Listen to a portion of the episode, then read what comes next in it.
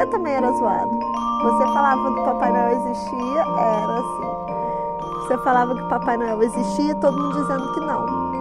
Aí eu descobri aí, porque eu comecei a ficar com a pulga atrás da orelha. Bom dia, boa tarde, boa noite, querido ouvinte. Eu sou o Diogo Braga e hoje eu lhes apresento o episódio número 32 do Casos e Causos. Papai Noel. Hoje eu contarei a história de duas crianças que descobriram a grande verdade por trás da figura do Papai Noel. É uma história de afeto que desvenda o verdadeiro espírito natalino. Você acredita em Papai Noel?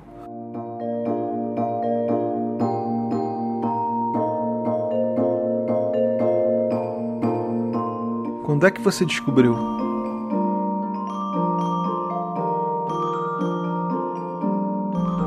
Como é que foi? Não, eu, eu descobri no colégio porque eu acreditei até bem velha. Eu não me lembro quantos anos, mas todo mundo já sabia que Papai Noel não existia e eu era a única que acreditava. E no colégio eu já era zoada porque eu ficava defendendo Papai Noel. no prédio também com as crianças do prédio. Quando eu era criança, no Natal, toda a minha família viajava e se reunia na casa da minha avó em Visconde do Rio Branco, cidadezinha na zona da mata de Minas Gerais. E eu me lembro que na virada da noite do dia 24 para o 25, a ansiedade era grande e era difícil dormir. Mal sabia eu que maior ainda era a ansiedade dos meus pais esperando que eu e minha irmã dormíssemos. Assim que apagávamos, eles corriam para preparar as surpresas do dia seguinte de manhã. Enquanto nós dormíamos, eles tiravam os presentes do carro, colocavam notas de cinco reais em nossos sapatos atrás da porta e penduravam chocolates na árvore de Natal no lugar dos enfeites. Você também era zoado. Você falava que Papai Noel existia, era assim. Você falava que Papai Noel existia, todo mundo dizendo que não. Aí eu descobri aí, porque eu comecei a ficar com a pulga atrás da orelha.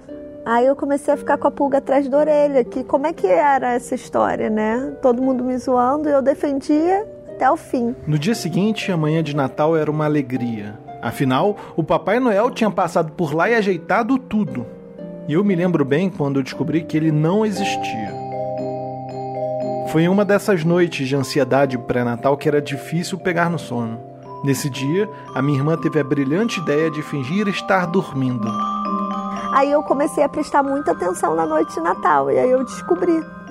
Porque eu fiquei observando, fingindo que estava dormindo. E aí fui ver a movimentação da casa. Acordei com a minha irmã me instigando. Não dorme não. Hoje é que vamos descobrir quem é o Papai Noel. Eu estava sonolento e fui arrastado por ela até a janela do quarto escuro. Espiamos sem ligar as luzes pela fresta do muxarabi da janela fechada. Vimos meus pais tirando diversos presentes do porta-mala do carro estacionado em frente à casa.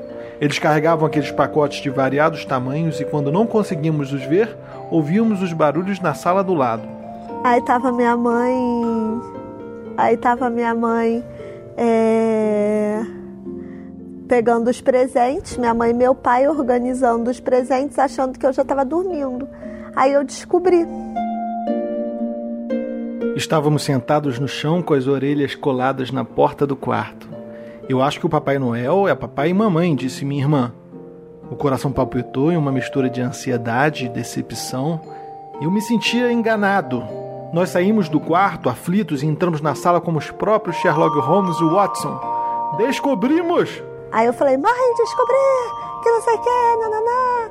Você que é o Papai Noel! Aí eu falei, já que eu descobri, eu posso usar meu presente de uma vez. Depois amanhã eu guardo de novo e eu ia ganhar um patins nesse dia. Aí andei de patins de noitão e tal, aí guardei os presentes. Esta é a versão que eu lembro. Lembro como se fosse hoje a gente espiando pela janela e vendo meus pais carregar os brinquedos do carro para a sala da casa da minha avó. Mas minha irmã só se lembra de ter me contado a verdade aquela noite depois dela própria ter feito a descoberta. Aí, só que eu não me aguentei, porque para mim foi muita euforia eu descobrir a verdade, entendeu? Eu não me aguentei, porque você estava sendo feito de idiota. Aí eu. Você queria me ajudar ainda. É, foi.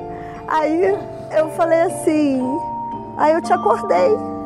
Aí eu fui te mostrar. E aí eu estraguei seu sonho, porque você parou de acreditar muito novinho. Mas se eu descobri antes ou se ela me falou depois, não é assim tão importante. O estranho é que a reação dos meus pais com aquele descobrimento foi quase nenhuma, como se já soubessem que sabíamos ou que iríamos descobri-los aquela noite. Minha irmã logo exigiu seu direito de usar seus presentes antes do amanhecer, afinal não existia Papai Noel, e nessa noite ela andou de patins de madrugada e eu cortei tudo e todos com minha novíssima espada do Jiraya.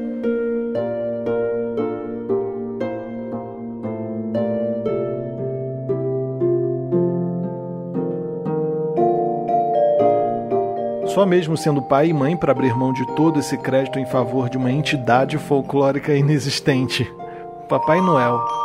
Muito embora eu tenha ficado aborrecido quando eu descobri que meus pais tinham me enganado por toda a minha vida dizendo que era o Papai Noel que nos visitava à noite para deixar presentes, aquela noite foi igualmente mágica, assim como as noites de Natal anterior. Naquela noite, por um lado, a fantasia pode ter morrido um pouco, mas isso tudo contribuiu para a formação de uma lembrança também muito especial, porque depois daquilo, de alguma forma, eu concedi aos meus pais todas as características mágicas que eu atribuía ao próprio Papai Noel.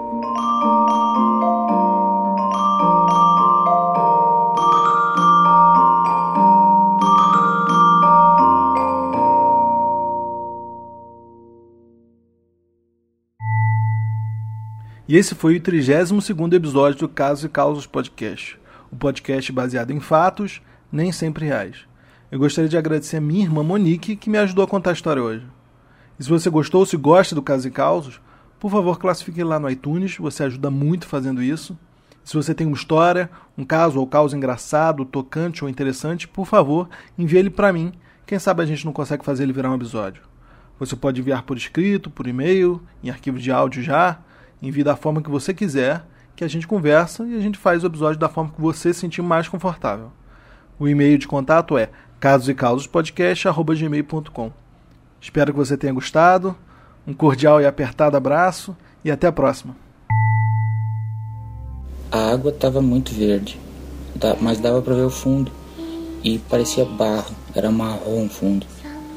Eu decidi desligar o rádio, porque já tava ficando tonto com aquele barulho.